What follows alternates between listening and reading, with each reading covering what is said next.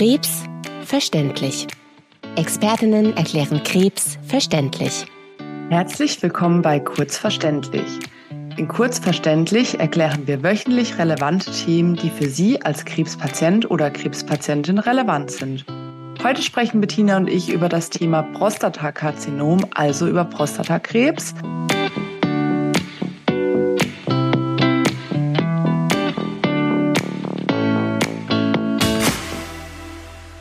Ich würde sagen, wir tasten uns da langsam mal ran. In einer der vorherigen Folgen haben wir mit Herrn Kronewitz gesprochen aus der Selbsthilfegruppe Berlin Nord und wir haben uns darüber ausgetauscht, wie seine Erkrankung beziehungsweise also wie die Erkrankung festgestellt wurde, entdeckt wurde. Und ich würde sagen, darauf gehen wir noch mal ein, oder?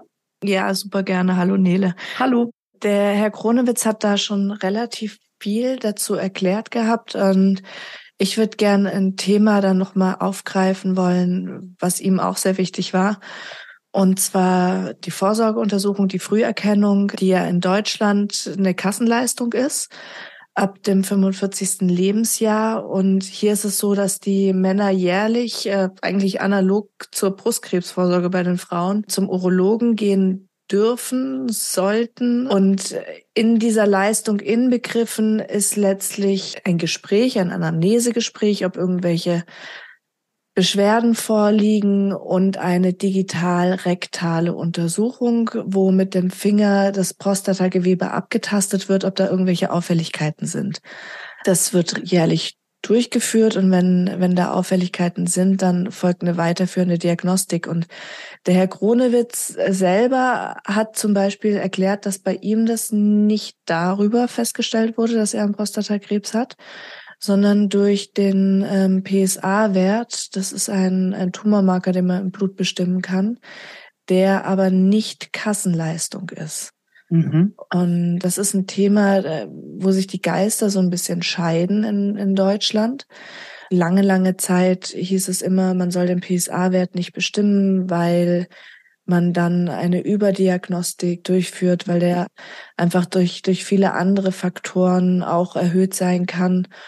Jetzt weiß man aber auf der anderen Seite auch, dass er natürlich durch äh, den PSA-Wert zusätzlich zu dieser Untersuchung und den, den, der Beschwerdeabfrage bei einigen Patienten tatsächlich Tumoren so früh findet, dass man sie noch heilen kann. Und das ist ja in, bei uns in der Onkologie eigentlich immer das Endziel.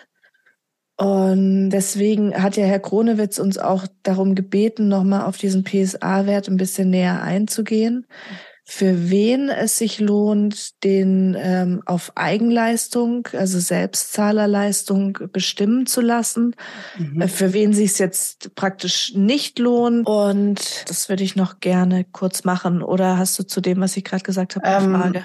Nee, ich weiß nur, weil du gemeint hast, ähm, beim Urologen die Vorsorge durchführen, dass es auch viele Hausärzte machen und dann zum Urologen überweisen, wenn die was Auffälliges tasten. Also die Männer in meinem näheren Umfeld lassen das äh, beim Satz machen. Ja, es ist, es ist man kann es auch in diesem jährlichen Screening beim Hausarzt Oder auch bei machen. ihm kann man ja auch so ein äh, Hautscreening und sowas beim Ja, Hausarzt. genau. Es kommt so ein bisschen auf den, auf den Hausarzt an. Ich denke, man kann ja beim Hausarzt anrufen und der Hausarzt oder die Hausärztin wird einem ja sagen, wenn wenn sie es nicht macht und Richtig. man zum Urologen gehen Richtig. soll. Und Wichtig ist, wenn man dass in, wenn man macht. wenn man ein, ein extremes Sicherheitsbedürfnis hat, dann ja.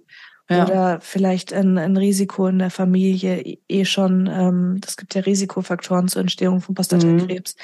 Wenn jemand anderes in der Familie das äh, schon hatte, dann, dass man sich vielleicht direkt beim Urologen anbindet. Also es ist gerade diese rektale Tastuntersuchung ist natürlich auch was, man, man erkennt da eh nur die Karzinome, die sehr oberflächlich gelegen sind oder sehr mhm. groß. Ähm, und da, da gehört dann natürlich im wahrsten Sinne des Wortes so ein bisschen eine Fingerfertigkeit dazu, ein Fingerspitzengefühl ja. ja. und dementsprechend natürlich auch Erfahrung. Und das ist dann manchmal bei einem Urologen doch mehr gegeben. Die Hausärzte, die das mit anbieten, die haben mhm. natürlich da Erfahrung. Ja. Aber gut, guter Punkt, guter Punkt. Ja, ich wollte dich jetzt äh, gar nicht rauswerfen. Nee, hast du, hast du nicht. Nee, es ist Genau, ist wir waren ja beim PSA-Wert, ähm, genau. dass der nicht. Also der PSA-Wert gehört nicht dazu, den muss man sich sozusagen dazu einkaufen. Mhm. Ähm, wenn man das möchte. Und ähm, letztlich ist es so, dass ein PSA-Wert unter vier Nanogramm pro Milliliter ist als in Anführungszeichen normal anzusehen. Ein, ein Wert über vier sollte dazu führen, dass man äh, eine weiterführende Diagnostik durchführt. Mhm. Oder ein PSA-Wert, der über die Jahre ganz langsam ansteigt. Da gibt es den Schwellenwert, ähm, der kann sich aber je nach Labor vermutlich auch verändern. Ähm, aber es geht darum, wenn, wenn der sich so langsam hochklettert, dann muss man auch weiter schauen. Und dieser, dieser PSA-Wert, wenn der einmal erhöht ist, dann sollte man den ein zweites Mal kontrollieren lassen. Weil der einfach durch Sport, durch eine Prostataentzündung, ähm, durch sonstige Reizungen kann der erhöht sein. Also falsch erhöht. Mhm ja, Radfahren ist so das, das Gängige, was man, ja. was man erklärt. Ähm, der geht schnell hoch, wenn die Prostata auf irgendeine Art und Weise gereizt ist. Deswegen äh, zählt der nur, wenn der wirklich zweimal kontrolliert ist. Mhm. Ähm, und die Frage ist jetzt natürlich, wenn ich, äh, wenn ich ein Patient bin und mich dazu entscheide, ich zahle das selber. Ich weiß gar nicht, was es kostet. Ich habe jetzt mal recherchiert, also man rechnet mit Kosten von in etwa 25 Euro. Okay, also, also, es ist wirklich jetzt keine, sind keine 200 Euro, die man ja. da äh, zahlen es ist, muss. Es ist machbar, aber es ist natürlich ärgerlich, ja. wenn man an unsere Kassenbeiträge denkt und ja ähm, das ja. dazu. Aber ich, ich entscheide mich dafür, das durchführen zu lassen. Und diese Entscheidung ist sinnvoll, wenn man letztlich wirklich Angehörige hat, die schon, schon erkrankt sind, mhm. wenn man relativ jung ist. Ähm, also man sagt immer eine, eine Lebenserwartung, die über zehn Jahren liegt, dann, dann ist es auch sinnvoll, äh, wenn man ein Sicherheitsbedürfnis hat, so und so immer. Wenn man jetzt, sagen wir mal, die 90 geknackt hat und deutlich vorerkrankt ist. Mhm mhm. muss man sich nicht mehr unbedingt um seinen PSA-Wert kümmern. Ähm, mhm. Da reicht dann tatsächlich, dass man auf Symptome achtet, erklären wir aber dann noch in der nächsten Folge. Ja. Also für die Patienten lohnt sich das.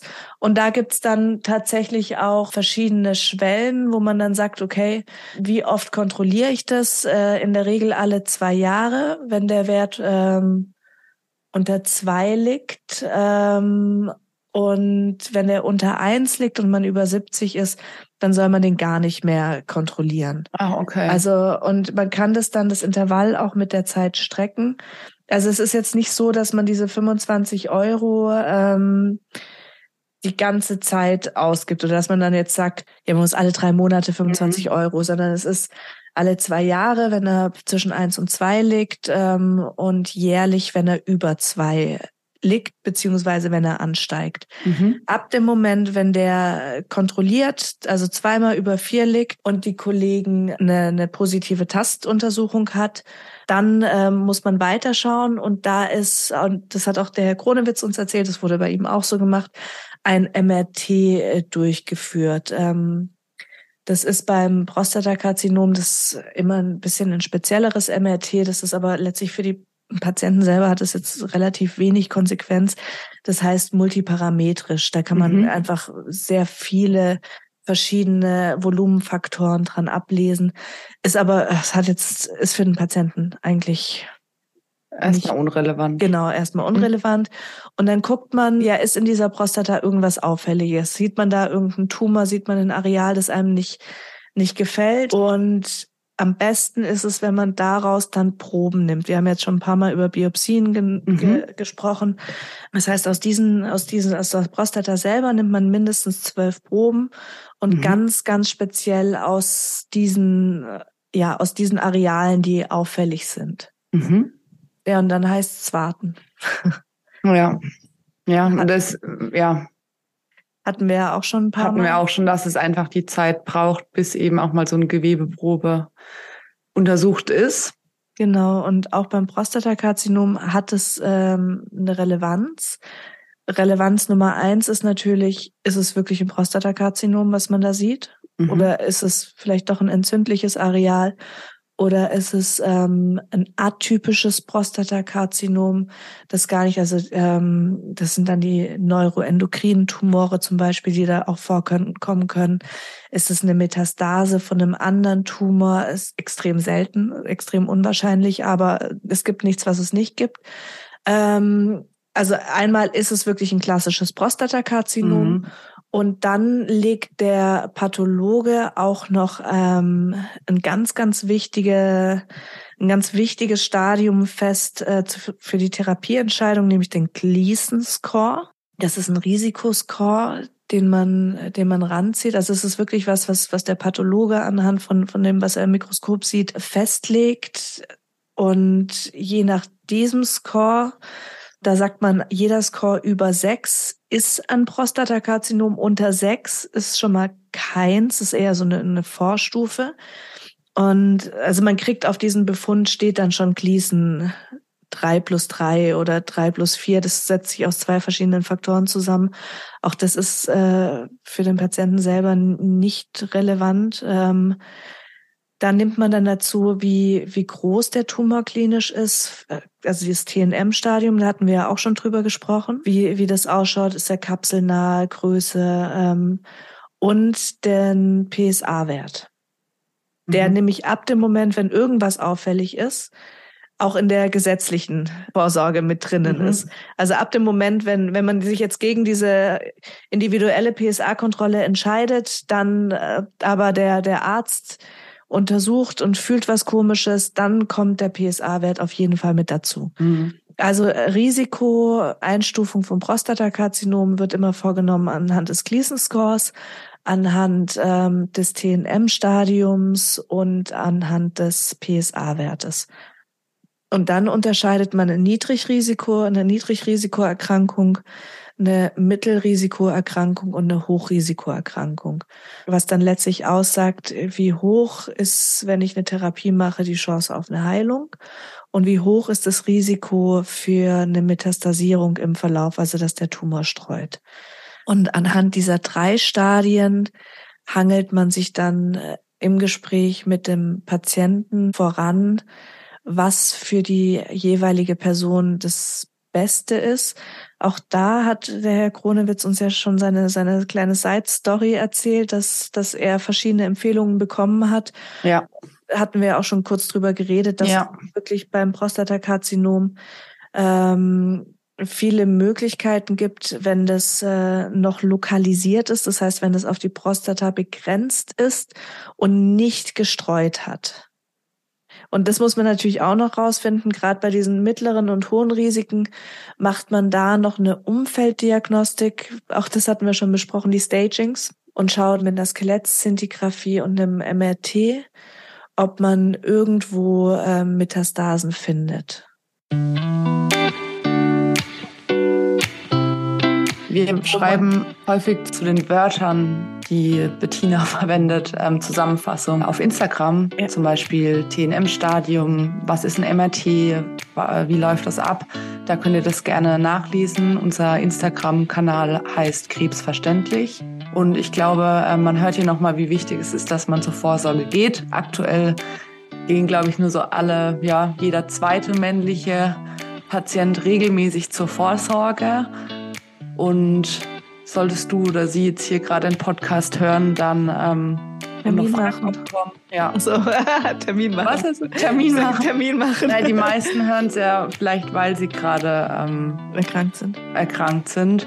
Gerne nachfragen, uns schreiben. Wir arbeiten die Themen nach und nach auf. Und wenn euch die Folge gefallen hat, freuen wir uns sehr, wenn ihr uns bewertet. In diesem Sinne sagen wir Tschüss. Das war's von uns diese Woche mit Kurzverständlich. Tschüss, Bettina. Tschüss, Nele.